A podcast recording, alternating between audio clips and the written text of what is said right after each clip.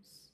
Põe sua mão no seu coração, diga assim: a sua palavra, todo mundo diga: a sua palavra é lâmpada para os meus pés e luz para os meus caminhos.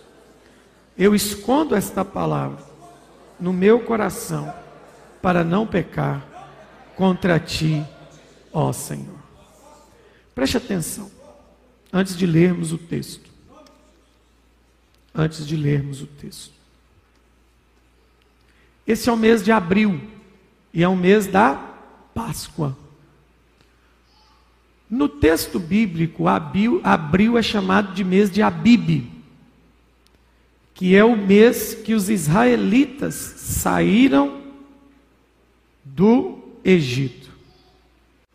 É onde começa a história da Páscoa. Mas no último domingo desse mês, nós vamos falar, nós vamos contar toda a trajetória aqui, quais são as mensagens que precedem a Páscoa. Então, o que, que eu quero te fazer um pedido? Te fazer um pedido. É, todo crente infantil gosta de pastor que conta história para ele. Por quê? Porque é criança que gosta de história. Criança você deita e fala, mamãe, conta a história para mim. Aí você conta. O que é história? História não tem revelação. São fatos que aconteceram de verdade ou fictício. E hoje nós temos uma igreja brasileira cheia de crentes infantis que admiram, admiram, e eu vou ter, eu estou sendo educado porque eu estou sendo filmado, pseudos pastores que vivem contando história para eles. Um dia desse, eu estava vendo um vídeo de uma mensagem e um irmão grita lá do meio: É forte. E eu falei: Mas o que é forte? Até agora, eu, sem brincadeira, eu fiquei sentando e tive paciência para tentar assistir o pastor, porque o texto que ele leu era um texto que eu gosto muito. Eu falei: Nossa, deixa eu ver o que, que tem para aprender. E o cara leu o texto e simplesmente veio narrando o texto de novo chamando aquilo de pregação. E qual que é o problema? É de gente que gosta dessas coisas. Gente que gosta de pastor que conta história para ele. Então, para você evitar essa fadiga, eu vou te dar um para casa. Seu para casa do mês de abril é ler Êxodo 1 a 19. Que aí quando eu falar, gente, lá no capítulo 5, vou lembrar, eu li. Você consegue ler hoje, do 1 ao 19, que a história é gostosa. Eu estava ali no escritório, falei com o Eduardo, eu cheguei aqui mais cedo, bem mais cedo, e já deu tempo de ler ali, ó, assim, ó, num tapa, que eu já tinha preparado que eu ia falar, ler num tapa Êxodo, 10 capítulos em menos de 30 minutos ali. Então, é, leia Êxodo, porque é no Êxodo que aparece a expressão da Páscoa. Agora hoje, hoje nós sabemos que nossa Páscoa é Cristo. Cristo é o Cordeiro Pascal que foi oferecido por nós. Daqui a pouco, quando nós participarmos da ceia, é isso que nós vamos lembrar. O Cordeiro que foi morto e reviveu. Nós vamos terminar em Cristo, porque tudo termina nele. Né? Tudo termina em Cristo. Cristo é a interpretação bíblica. Cristo é o que os estudiosos gostam de dizer de chave hermenêutica ou chave de interpretação. Mas nós vamos aprender as lições. Então, tomando como início, por que o êxodo? Porque a Páscoa está lá. Você que tem filho, alguém me perguntou assim: como é que eu ensino a Páscoa para o meu filho? Eu falei assim: primeiro, você pode ensinar seu filho a Páscoa de maneira cômica, engraçada. Como? Dizendo para ele: Filho, Jesus não é o coelhinho que botou um ovo na cruz do Calvário. Primeira coisa que você tem que ensinar ele é isso. Porque o ovo do coelho é o trem mais estranho. Porque o coelho não é ovíparo. O coelho é mamífero. Não é? Então não pode, pastor? Pode. dê de bobeira. Coma quantos ovos você aguentar. E se quiser dar para quem gosta também, pode dar. Quem gosta de chocolate aí? Isso. Fala com o seu irmão, deixa Deus te usar.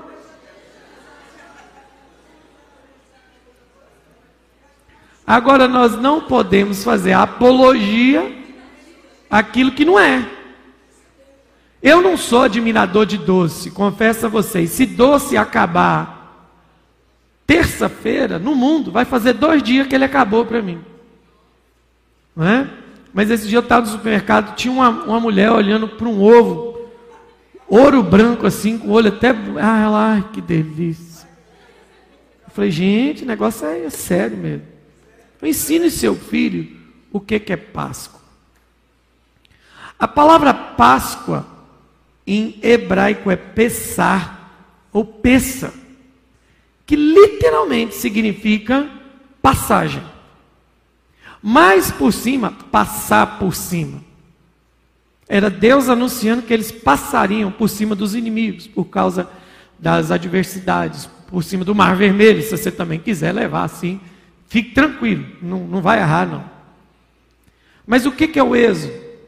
Vamos fazer aquela brincadeira, tem aqueles caras que não estudam a Bíblia, mas fica decorando frases para poder encher o púlpito.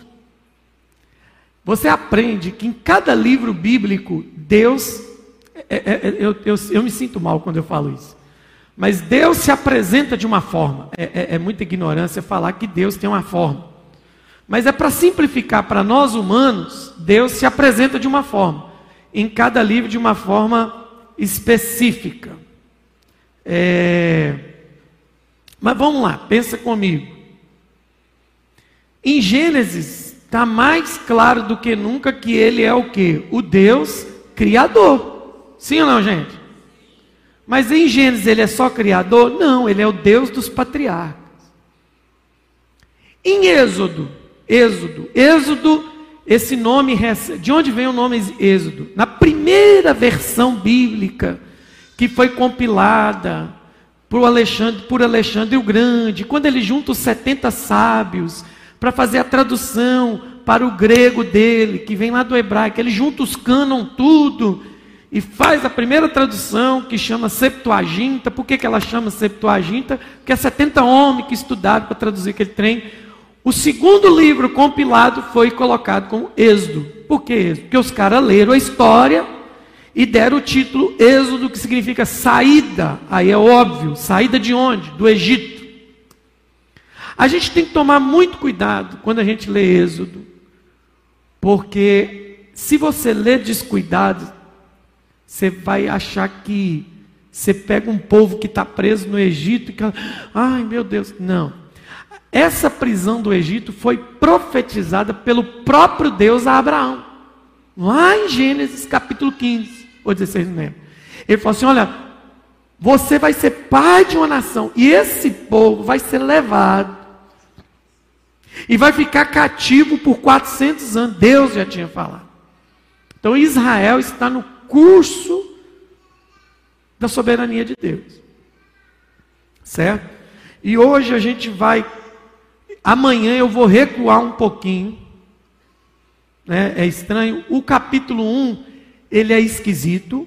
Só lê o capítulo 1, porque quando você está lendo o capítulo 1 lá, você está lendo, lendo, lendo, a família de Jacó, daqui a pouco, pum, o faraó morreu, e o cara que vem é estranho.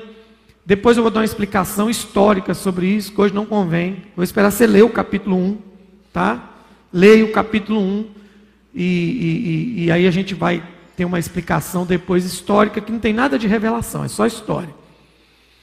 O capítulo 2 é o nascimento de Moisés. E amanhã eu vou voltar no capítulo 2. Porque você precisa saber onde começa a história da Pessah, da Páscoa. Por que, que você vai falar de Páscoa, pastor? Eu estou me detendo aqui para você entender o seguinte: é como uma viagem. Todo primeiro domingo é como uma viagem. Você entrou dentro do seu carro, você vai pegar seu GPS, vai colocar o destino, cravar a rota e vamos agora. Então, antes de nós começarmos as ministrações, você precisa estar localizado. Se alguém tiver dúvida de onde nós estamos, se a pessoa for assim, eu estou perdido, dar para ele o link da mensagem de hoje, para ele me escutar falando isso aqui tudo, porque eu não vou voltar todo domingo nisso aqui que eu estou falando. Nós precisamos entender por que, que nós vamos falar de Pessá, de Páscoa, de passagem, do Cordeiro. Né? É magnífico como isso tudo termina. Porque o nosso ano aqui foi profetizado como o ano do favor, o que, gente? Então, diga comigo, e achou graça. Então, por que Êxodo? Diga comigo, o Deus, vamos lá todo mundo, o Deus que manifesta sua graça, seu favor ao seu povo. Então, o que, que é graça? Graça é o favor que eu não mereço. E onde é que está a graça no livro de Êxodo? Na libertação. Êxodo, qualquer historiador bíblico estudioso, você fala assim: qual é o Deus que está em Êxodo? E ele vai dizer para você: o Deus libertador. Quem aqui foi liberto por Deus de alguma coisa? Levanta a mão aí. Então, Deus, Deus é ou não é um Deus libertador, gente? Mas para a gente entender essa história de Páscoa, de Pessá, de passagem, do favor de Deus que nos alcança, nós precisamos trabalhar Êxodo 1 a 19. Não vai dar para pregar todos os capítulos, mas os principais blocos a gente vai pregar. A gente vai pregar aqui hoje sobre Moisés, amanhã eu vou falar sobre algumas crises que ele teve. Vou voltar no capítulo 2. Depois a gente vai trabalhar um pouco algumas pragas do Egito sem entender aquele negócio, acho que sim. Nós vamos trabalhar também a figura do faraó, para a gente entender que faraó que está hoje, no tempo de hoje, fazendo a mesma coisa que esse aqui fez com Israel. Mas hoje, de forma bem simples para a gente cear, tem uma coisa que, que a gente precisa entender, que está no capítulo 3 que é o chamado de Moisés. Quando é que Deus começa a manifestar o seu favor? Que favor é esse? Que, que graça é essa que nós recebemos da parte de Deus? Vamos pensar um pouquinho, né? A gente precisa trazer o nosso entendimento para o culto. É, amanhã eu vou detalhar se não tiver presencialmente, procure pela internet sobre essas crises aqui de Moisés. Eu vou começar no 2 e vou para o 3. Mas o 3 é o chamado de Moisés. E como é que é o chamado de Moisés? Estava apacentando as ovelhas do seu sogro, né? e de repente ele vê a sarça no Monte Sinai queimando. Hoje eu vou te mostrar literalmente como é que é a intervenção da graça na sua linha do tempo.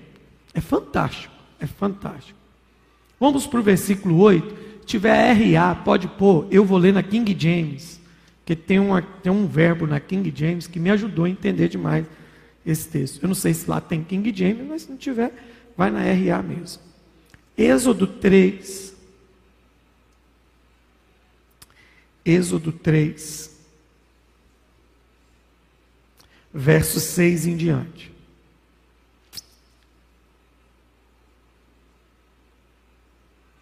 Logo depois do Deus ter falado com ele, tira a sandália, lugar é santo, a gente vai tratar disso.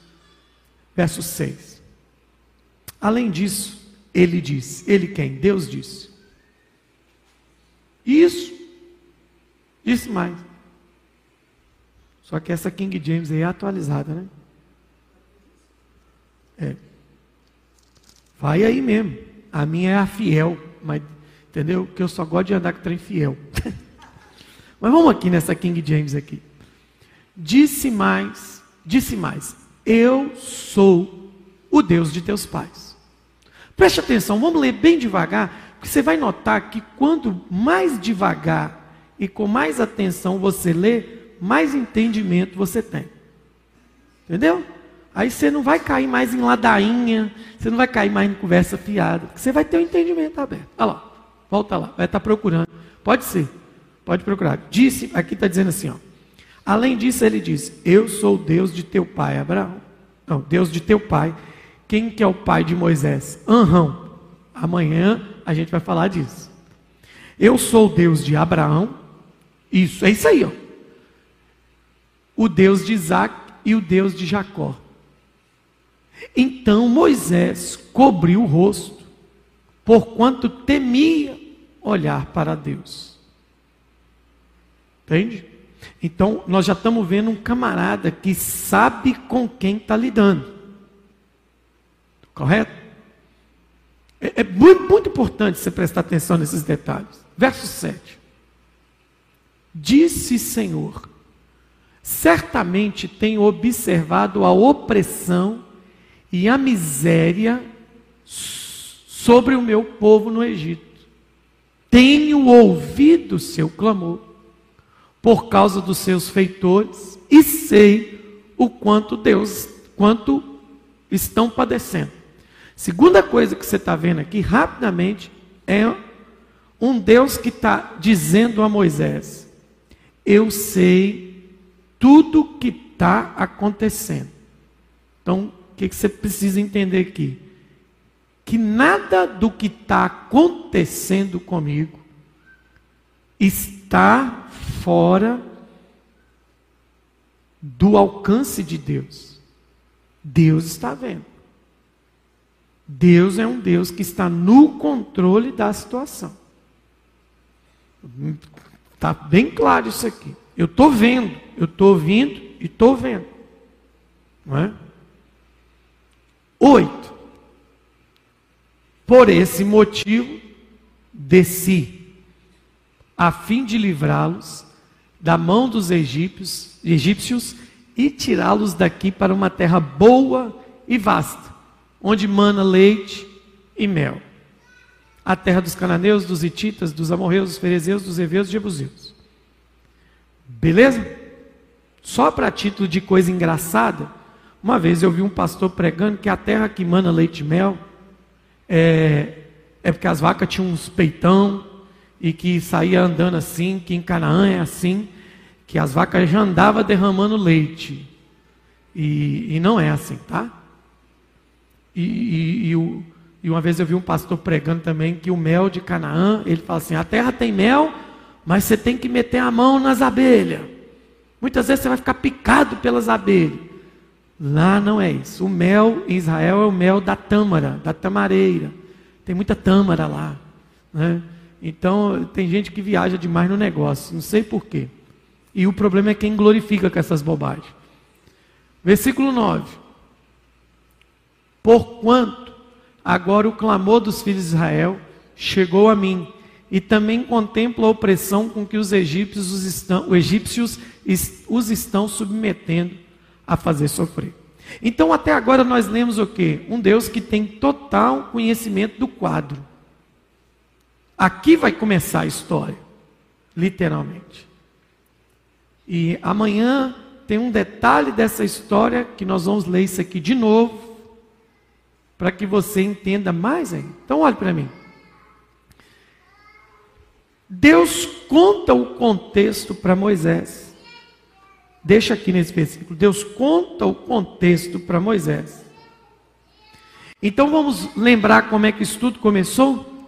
Começou com Deus dizendo assim: Eu sou o Deus de seu pai, eu sou o Deus de Abraão, eu sou o Deus de Isaac Jacó.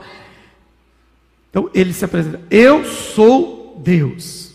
E agora ele está dizendo: Eu sou o Deus que sabe o que está acontecendo. Ponto. Deus dá o panorama. Com quem Deus está falando? Sempre quando você lê a Bíblia é quem está falando, para quem está falando e o que está falando. Então, quem está falando? Deus. Para quem está falando? Moisés. O que está falando? Da situação do povo no Egito. Simples, é muito simples, gente. Simples demais. Agora, Deus está diante de Moisés a sarça está queimando. Eu não sei como é que Moisés está vindo isso. Você está só ouvindo a voz, a voz está saindo. O texto diz que a voz sai do meio da sarça. Beleza. E aí, logo em seguida, Deus solta essa para ele aqui, ó. 10. Põe o 10 para mim. Vai, Pois imediatamente eu o envio ao Faraó para tirar o meu povo do Egito, para o meu povo, tirar do Egito o meu povo, os filhos de Israel. Nessa versão é que eu disse que tem o verbo que me ajudou. Que é um Deus, aqui está ali assim, ó, vai. Nessa que eu estou, que é a mesma Bíblia está dizendo assim, ó, vem agora. Risquei aqui na minha Bíblia. Diga comigo, vem agora. Quem já ouviu um vem agora aqui? Não é de Deus, não, gente. É de qualquer coisa, da mãe, da avó, do marido. Quem já ouviu, vem agora. Quando alguém fala com você assim, vem agora aqui, significa que essa pessoa está com.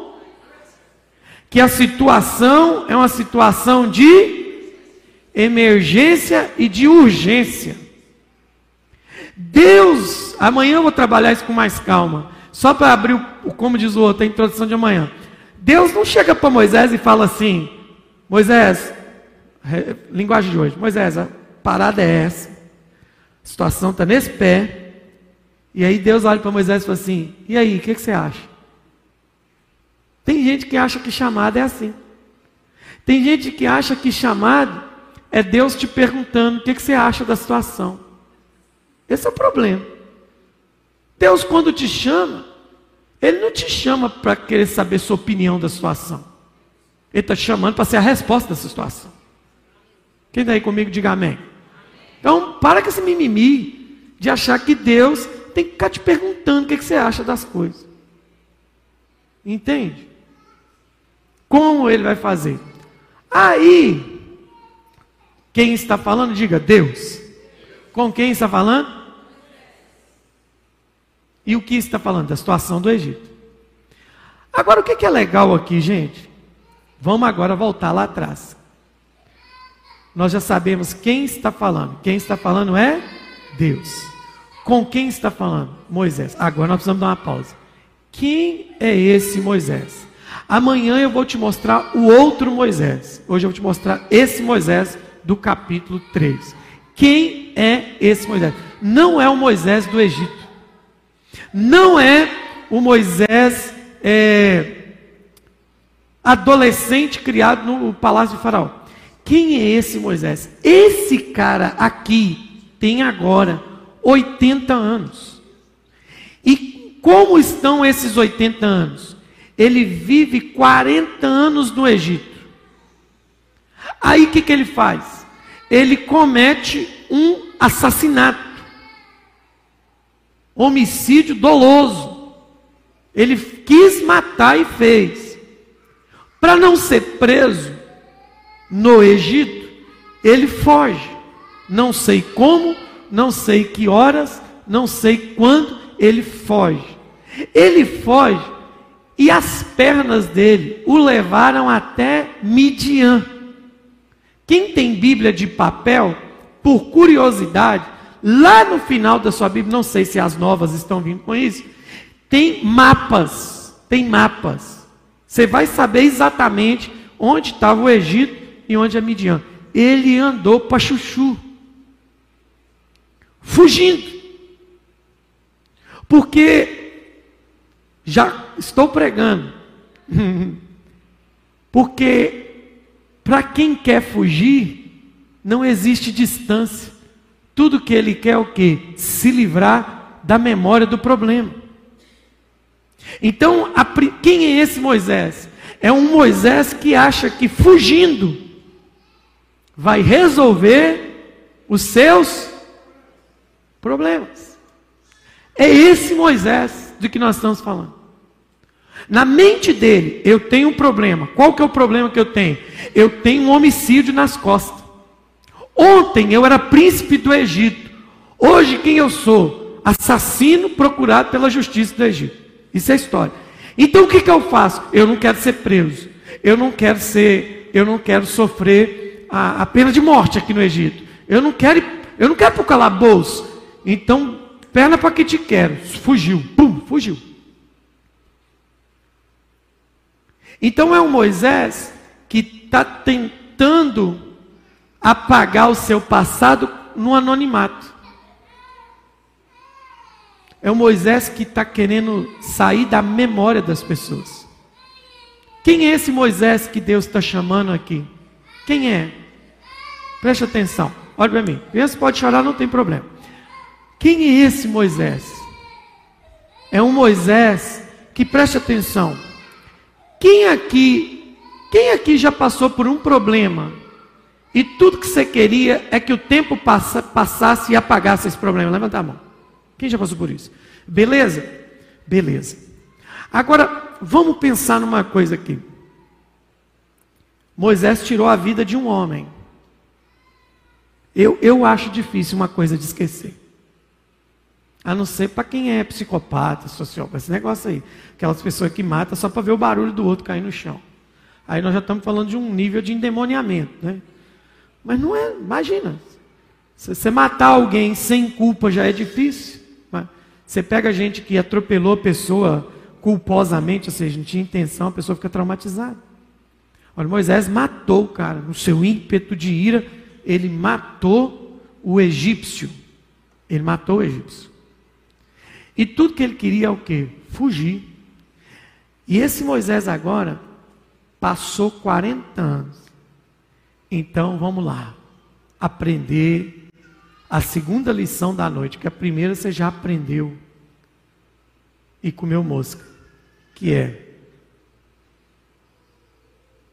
quando a gente quer resolver um negócio, tudo que a gente quer é fugir. Cada um foge para a geografia que está mais perto. Como a gente que está aqui não tem tanto dinheiro assim para fugir, o máximo que nós que estamos aqui conseguimos fugir é ali no Belo Horizonte. Vitória, Montes Claros. Outros não têm tanto dinheiro, foge ali possível, Santa Rita. Outros fogem para a bebida. Diz que quando bebe, esquece. Mas você vai ser igual o carro, viver no álcool o dia inteiro. Então, a primeira lição é essa.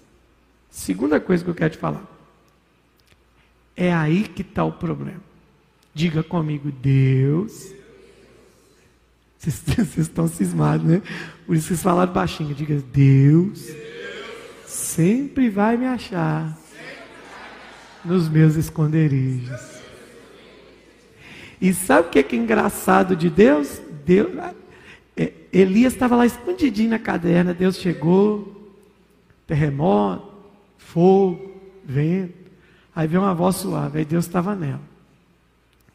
Agora com Moisés é engraçado. Olha como é que Deus, Deus é demais. Eu fico, eu fico tentando imaginar Deus. Moisés, eu vou tentar imaginar. Eu estou vendo o sofrimento do meu povo no Egito. Aí Moisés deve é, depois de 40 anos, alguém vai tomar uma providência. Aquela sacanagem de escravidão. É isso mesmo. Moisés deve que estava assim, até cobriu o rosto de vergonha. E Deus falou assim: Eu ouvi e eu desci. Amanhã você vai aprender mais sobre isso. Eu desci para livrá-lo. Ei, meu irmão, se Moisés é pentecostal, hein? Pensa como é que ele ficou nesse momento. Ah, até agora. Eita, vai lá e pega quem falou da minha vida. Avisa que eu estou de pé e quem contou fim dos meus dias. Ah, ei, cantou essa música. Hã? Só que tem um problema com Deus. Tem um problema com Deus aqui. É o problema não estar com Deus. Aí Deus fala assim com ele, bonitão, eu vou fazer tudo isso através de você. Sabe o que Deus está dizendo? Do lugar onde você fugiu há 40 anos, eu vou te lá, levar lá, para resolver as coisas que você não terminou. Sabe quando é que você começa a achar graça diante de Deus? Quando você entende que Deus precisa terminar com você aquilo que Ele começou. Sua história lá no Egito não terminou, bonitão. Eu vou voltar com você lá. Aí o Moisés dá um migué. E qual que é o migué do Moisés? Está no próximo versículo. Ali, ó. põe aí. 11. Moisés, contudo, interpelou a Deus. Oh, interpelou a Deus.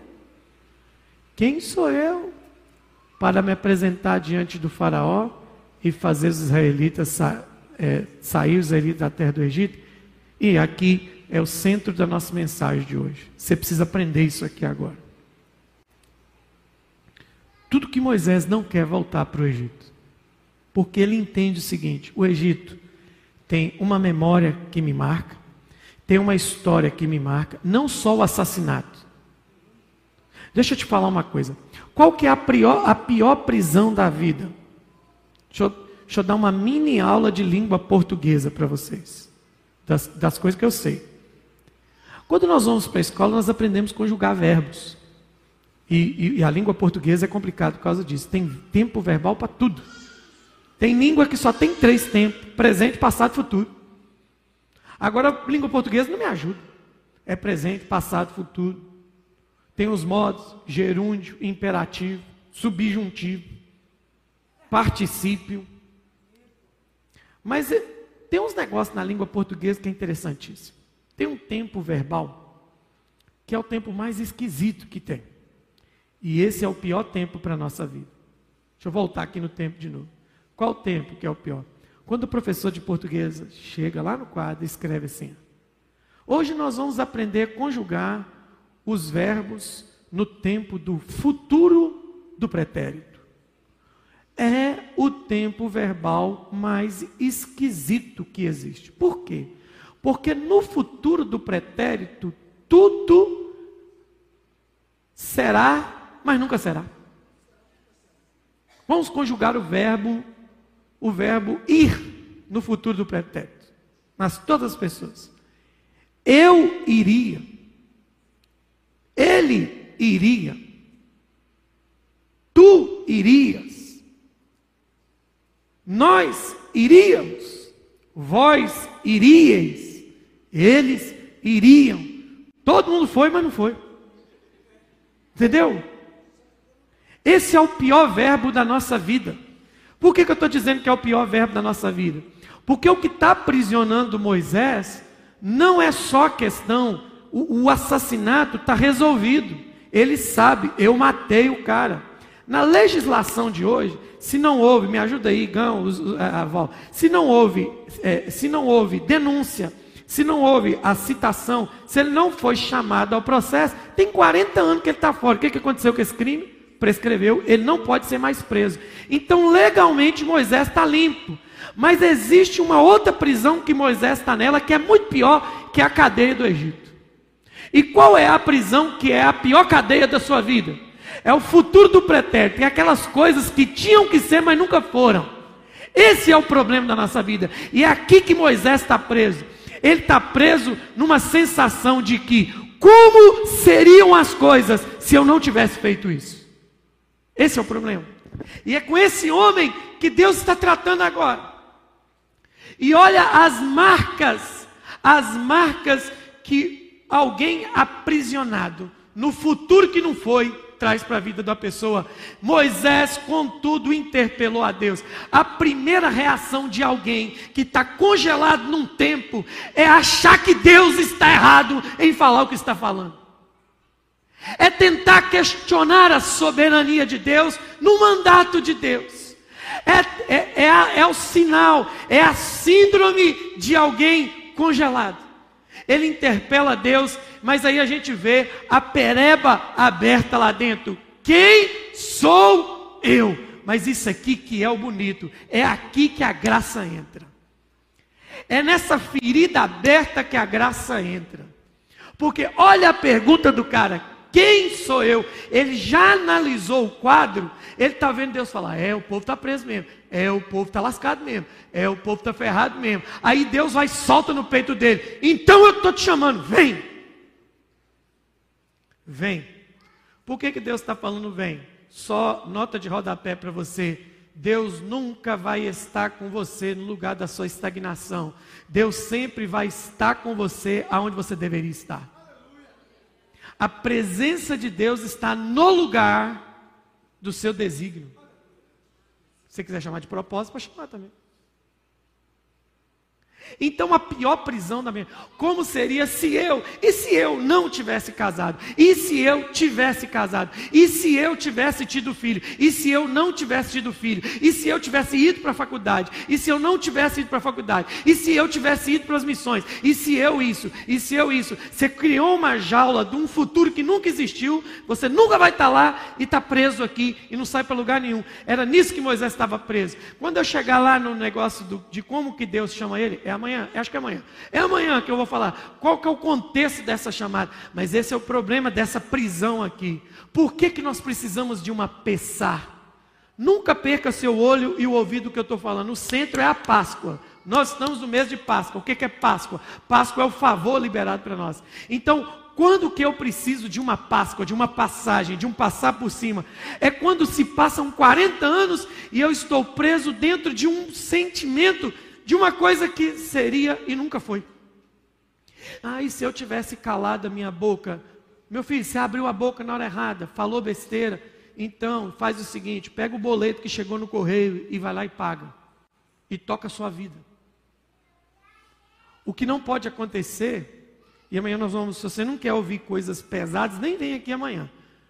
O que não pode acontecer é uma geração pagar pela sua omissão porque você está congelado. Não pode acontecer isso. Agora, qual que é a questão que nós estamos tratando aqui? É com esse Moisés que Deus está falando. É esse Moisés que Deus está chamando. Um Moisés que deixa eu passar o meu entendimento desse texto para você. Se você se identificar, fique com ele. Não é o entendimento, não é a minha revelação. Eu leio esse texto e falo assim, gente, Deus é engraçado demais.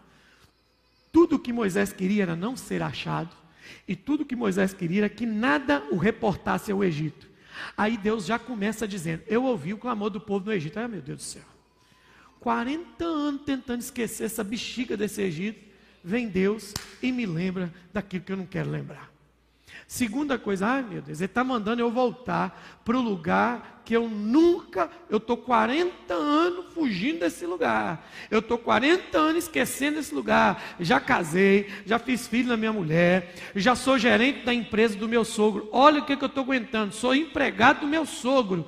Tudo para esquecer o Egito. Vem Deus e fala que eu tenho que voltar para lá. Sabe por quê? Porque Deus não está nem aí com seus esconderijos.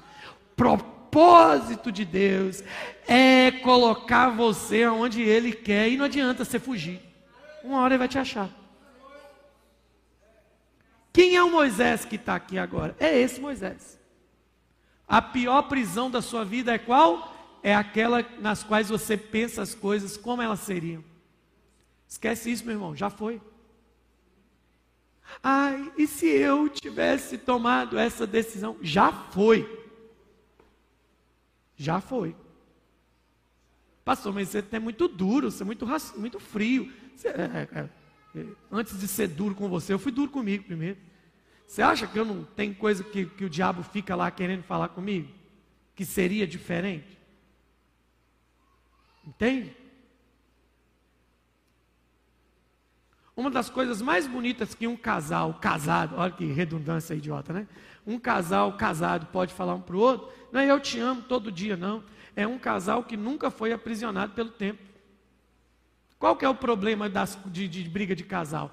A briga sempre está em torno de quê? De como eu queria que as coisas fossem. É uma chatice esse negócio. Não dá tempo de, de, de discorrer sobre isso, mas esse é o pecado de idolatria. É isso que o diabo joga na cabeça de muita gente. Que sua história podia ter sido diferente. Meu irmão, a verdade é o seguinte: você não tem um espelho aqui agora. O que tem para nós é o quê? É isso aqui. É essa carinha que o seu irmão está vendo, com os erros e acertos que a gente cometeu. E agora a gente tem que clamar para Deus e dizer: Deus, isso aqui serve para o senhor continuar usando? E lógico que Deus vai te dizer: porventura você pode dizer, o, o vaso pode conjecturar com o oleiro aquilo que vai ser feito. Se é o vaso, você está na mão do oleiro, ele faz com você o que ele quiser. Então, sai dessa prisão, em nome de Jesus. Só vou continuar daqui para frente se você estiver disposto a sair dessa prisão de como seriam diferentes as coisas se eu tivesse feito diferente. Quem realmente está disposto a ser liberto disso, levante sua mão e dá um aleluia do tamanho de sua fé. Então vamos continuar agora. É esse Moisés que Deus está falando. Para me terminar aqui hoje, porque hoje é rapidinho. É igual o corte da faca tramontina. Aprenda uma coisa. Aprenda um negócio. Olha, ao Miguel dele. Mas é nesse Miguel eu vou te mostrar que Moisés aprendeu um negócio. E o que que Moisés aprendeu? Que eu custei aprender. Que talvez você nem aprendeu. Olha a expressão dele. Quem sou eu? Ele chegou à rápida conclusão que a missão era maior do que ele. Ele chegou a uma rápida conclusão de que ele não daria conta. Ele chegou à rápida conclusão de que aquilo era maior do que ele. Ele chegou à rápida conclusão. E diga comigo, graças a Deus.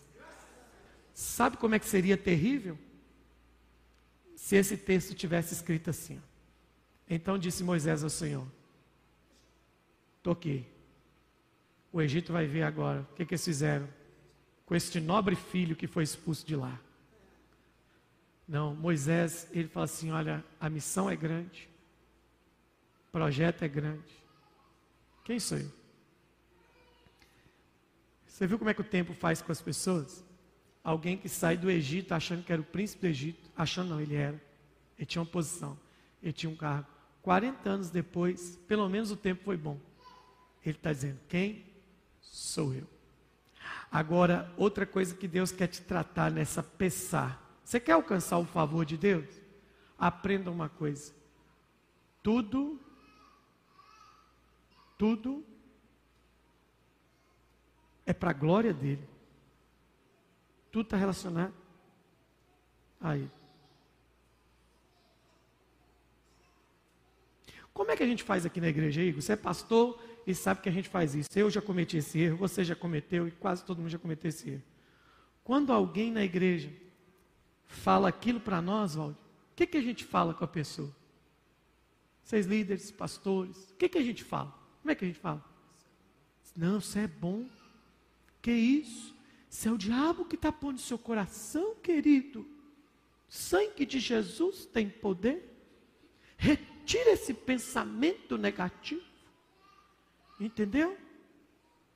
E aí a gente passa a ser mais agitador de torcida do que profeta. Qual que é o problema da teologia progressista é, é, é, é, coach nos dias de hoje? É que pega o cara e fala assim: você pode, você é. Isso funciona. Para muitas áreas da nossa vida funciona. Vida profissional funciona. Vida física funciona. Mas no reino de Deus isso não funciona, não. Porque o reino de Deus não é para quem pensa que é, é para quem entendeu que não é. O reino de Deus só funciona para esse tipo de pessoa. Na empresa isso é bom, você tem que falar isso mesmo, você tem que potencializar as pessoas. Mas no reino de Deus não funciona. É, não é deixar de fazer isso, é entender o lugar dessas coisas. Imagina, o Jardel não está aí não, né? O Jardel é personal treino. Imagina o Jardel na academia falando com a pessoa assim, vai lá, seu nada, vai, vai, você não vale nada, você não está aqui para quê? Um professor de educação vivo pode fazer isso? Não. Ele tem que estar tá lá na, na, bicicleta. Vai, vai, vai, você consegue. Força, força, vai, vai, vai, vai. Mais um, mais um, mais um. Você está fazendo o abdominal e fala, vai, vai, vai, vai, sobe, força, força. Não para, não para, não para. Você pode, você pode, você é capaz. Ele tem que fazer isso. Agora, quando você chega no reino de Deus, o reino de Deus começa quando você entende que não é. Por isso que a graça alcançou esse cara. Ele começou certinho. Quem sou eu? Ele falou: esse negócio é grande demais. Ele viu o tamanho da bexiga e aí sabe o que é bonito de Deus? Nesse sentido aqui, Deus não é coach. Deus não fez papel de coach aqui. Porque o coach, que é treinador em inglês, ele ia pegar que não, eu, se Deus fosse coach Moisés, eu vou potencializar suas virtudes. Eu vou te dar um treinamento específico de foco. Isso é bom. Para a vida profissional isso é bom. Profissional que não é focado é ruim. Empreendedor não focado é ruim. Mas vamos ver o que, que Deus falou? E eu vou terminar com o que Deus falou. Se você quiser brigar comigo, briga com Deus. Olha a resposta de Deus para o cara que não está dizendo nada. Deus não chega Patrícia e fala assim: Ô oh, menino bonitinho de papai. Olha o que, que Deus fala com ele. Lê para mim. Tá bom. O que, que Deus fez? Deus passou para ele o quê? O que, que Deus passou para ele? E como é que Deus passa confiança? Nada disso. Tira dessa boca essa palavra negativa. Tira esses pensamentos ruins. Não. Olha o que, que Deus fala. Eu estarei com você. Esta é a prova de que eu sou Deus. Que te envia. Quando fizeres o povo sair do Egito, vós prestareis culto a mim, neste mesmo monte. Olha o que, que Deus está dizendo. Você falou certinho. Você não é nada, mas o projeto não é com relação a você, é com relação a mim. Eu te envio, eu te chamo. Não tem nada a ver com a sua potencialidade, tem a ver com a minha glória. E é por isso que esse negócio vai terminar. Você quer viver peça na sua vida? A primeira coisa que você precisa entender é o seguinte: é Ele. É sobre Ele, não é sobre nós. Tenha medo das mensagens que te centralizam. Tenha medo das mensagens de púlpitos que te elevam a um nível celestial. Não, você tem que ouvir coisas que elevam a glória dele. Fuja dos falsos profetas. Fuja das falsas mensagens. Deus não chegou para Moisés e falou: Ô oh, menininho, bonitinho do papai. Deus falou assim: eu que estou te enviando. Vai dar certo por causa de mim. Vai dar certo porque eu te envio. Vai dar certo porque eu vou fazer. Esse é o ponto. Para quem quer a Páscoa? É para quem descobriu que a vida não gira em torno de você. E Moisés descobriu isso muito rápido. A vida não gira em torno de você. Você não é o epicentro do universo. A igreja não funciona em sua volta. O evangelho não foi forjado por sua causa. Tudo é por causa daquele que é. A palavra eu sou aparece mais vezes em Êxodo do que em qualquer outro livro. Por isso que em Êxodo ele é o libertador. Por que, que ele é o libertador? Ele é o libertador de quem descobriu que ele é. Essa é a questão, meus irmãos. Olhe para mim. Isso é muito sério. Por quê? Porque nós vivemos, nós vivemos, vou usar uma palavra que talvez você não tenha escutado alguns, mas a maioria já ouviu isso. Essa é a era humana do antropocentrismo. O que, é antropocentrismo? É o homem no centro. Tudo volta para o homem. É a época do humanismo. A glória de Deus está longe disso. E o grande libertador, Moisés nasce num tempo em que ele descobre que Deus é que é tudo. Deus vai responder isso para ele. Aí ele vem, amanhã eu vou ler o 10 e o 11. Moisés continua dando desculpa, mas aí o versículo 12. 12.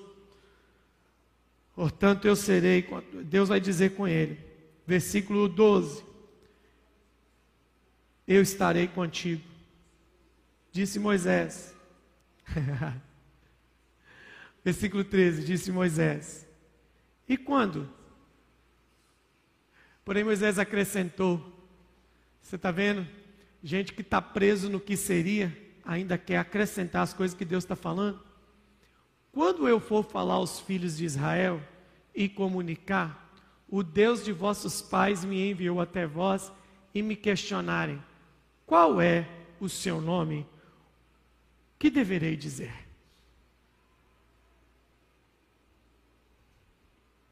Sabe o que, que Moisés estava querendo? Uma credencial, uma carta de apresentação para os filhos de Israel. Olha a resposta que Deus disse a ele. Quando você chegar lá, fala isso aqui, ó. 14. Eu sou o que sou. E deveis dizer aos filhos de Israel: O eu sou me enviou a vós. Sabe o que é poderoso? O tempo todo Deus está gritando para nós aqui. Algo grande só pode ser realizado por quem descobriu que não é e que ele é que é. Isso é graça. Sabe por quê? Porque se não for assim, você achou que vai porque é aquilo que você sabe. Por causa do que você sabe aqui. Por causa disso aqui. Você vai achar que é assim. Então, quando é que pensar que a Páscoa começa? A Páscoa começa quando um homem ou uma mulher descobriu que ele é e nós não somos. Eu sou o que sou. Diga comigo, o eu sou o que sou. Diga comigo, a graça, o favor é para um povo que descobriu quem ele é. Quem ele é? O eu sou. Quando foram transcrever a Bíblia, na hora de escrever, e quando chegou na língua portuguesa, é uma escrita de quatro consoantes, não tem vogais no nome de Deus. Quando veio a tradução da tradução, da tradução, da tradução, da tradução, da tradução, é chegar nos nossos dias. Na língua portuguesa, quando João Ferreira de Almeida, padre, fez a primeira tradução da Bíblia para o português, ele escreve esse texto com YWHW. Vulgarmente em hebraico dizendo, Iv rei, viv rei. O que, que significa isso? Ninguém sabe até hoje.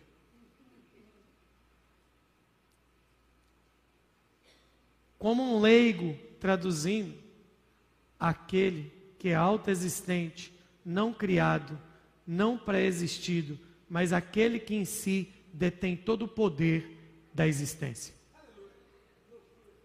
Esse é o nosso Deus. Olha aqui para mim. Sabe quando tudo vai mudar?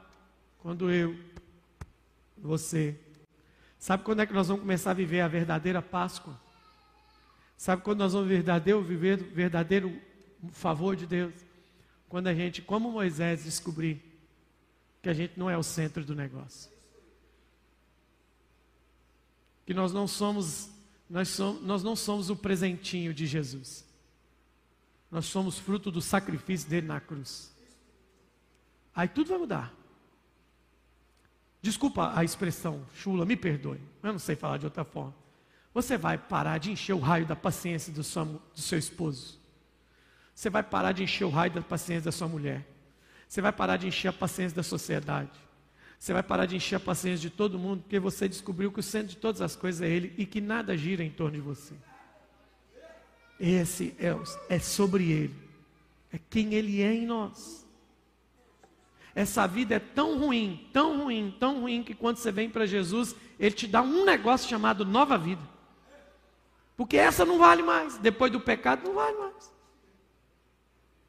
Então, queridos, quando é que começa a Páscoa? Diga comigo, quando Ele é. Diga, Ele é. Ele é. Eu, você vai falar assim, nossa pastor, e você acredita, irmão, que eu fiquei duas horas olhando para esse texto até entender tudo isso. Falei, é isso aqui. É isso aqui. É isso aqui. Primeiro, quem sou eu? Tá certo, Moisés? Você não é não. Quem é? Sou eu. Quem que eu vou dizer? Eu sou. Entendi. O negócio não está em volta de mim. A vida não gira em torno de mim. Entende? Você precisa, você precisa deixar de ser um crente Neymar que acha que o mundo gira em torno de você.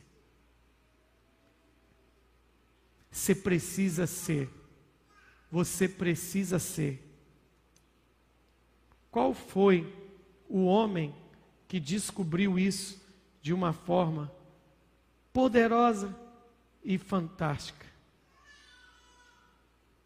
Qual homem que descobriu isso de uma forma extraordinária?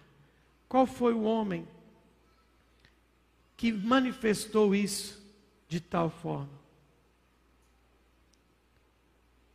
Eu quero terminar com essa frase maravilhosa. Evangelho de João, capítulo 3. Pode pôr na RA, Bruna, para mim agora.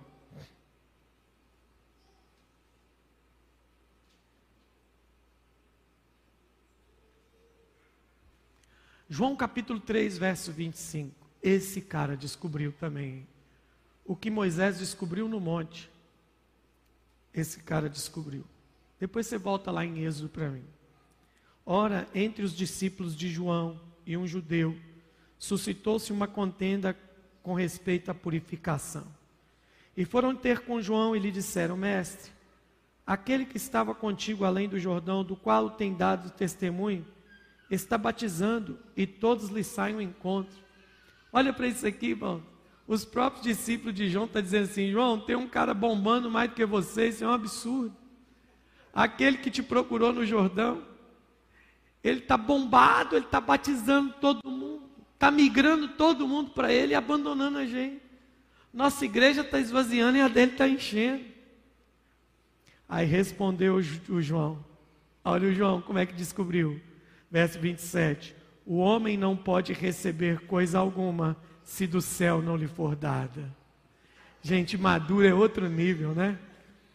João falou assim: é verdade, vamos ver o que está acontecendo, vamos pegar aí qual que é a técnica, assiste ele pregando, vamos pegar as técnicas dele de mensagem. João falou assim: ninguém tem nada se do céu não lhe for dado. Vós mesmos sois testemunho de que eu vos disse: eu não sou o Cristo, mas fui enviado como percussor. Está vendo? Eu não sou. Uma das coisas mais importantes da vida não é só saber quem você é, é também você ter noção de quem você não é. Esse é o problema de muita gente, gente tentando ser aquilo que não é. João estava convicto, e olha a convicção dele, meu povo. Eu não sou o Cristo. Verso 29. Quem tem a noiva é o noivo o amigo do noivo que está presente e o ouve e se regozija muito por causa da voz do noivo. O que, é que ele está dizendo? Eu estou alegre porque o noivo chegou, eu estou feliz porque o noivo chegou. Aí, meu irmão, leia com a boca cheia o 30 para mim. João 3,30. 1, 2, 3, vai.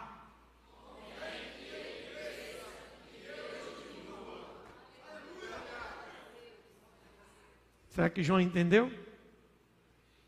Será que João entendeu que a vida não girava em torno dele? Aleluia! Aleluia! Nós vivemos numa época humanista, hedonista. O que é a época hedonista? É o homem que idolatra a si mesmo.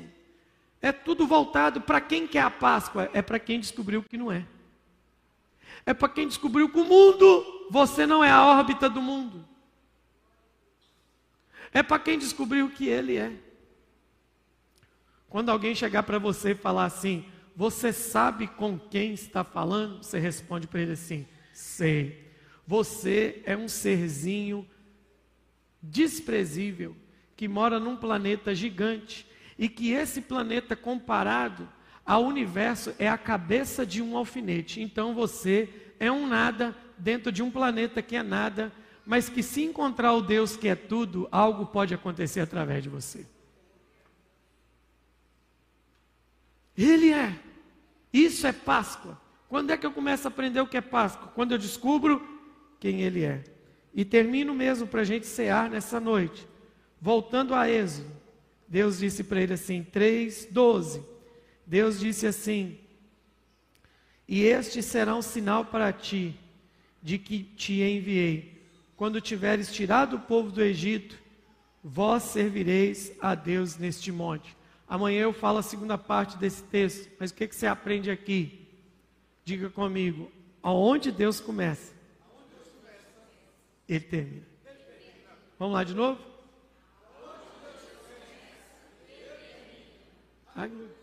O sinal é esse, neste lugar. Quando você tiver tirado o povo do Egito, vai ser aqui que vai ser o culto. Onde Deus começa, é onde Ele termina.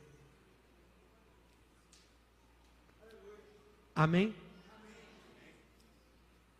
Você pode dizer isso para a pessoa que está do seu lado? Diga, você não é. Definitivamente. O centro de nada. Mas você pode ser um instrumento poderoso na mão do grande eu sou. Ficamos de pé.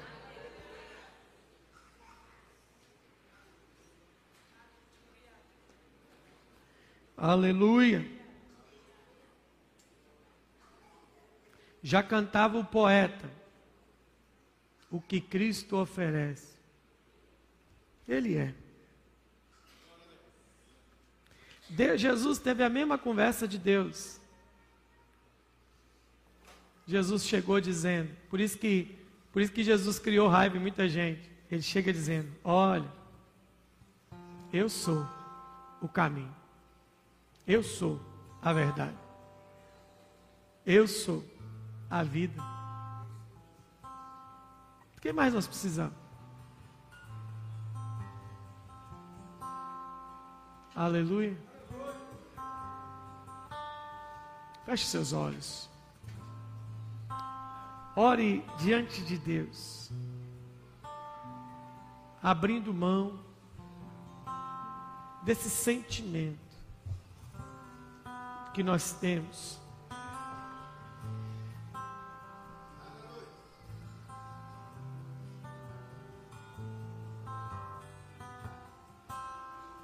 De queremos ser o centro de todas as coisas, de que as coisas giram em torno de nós. que as coisas venham orbitar em volta de nós.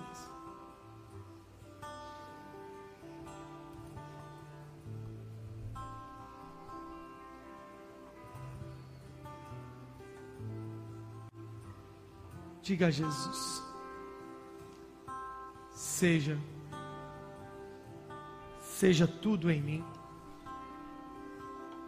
seja tudo em mim.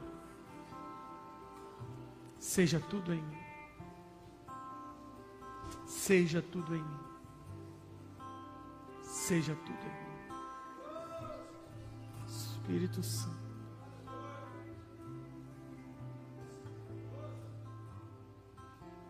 Seja tudo em mim.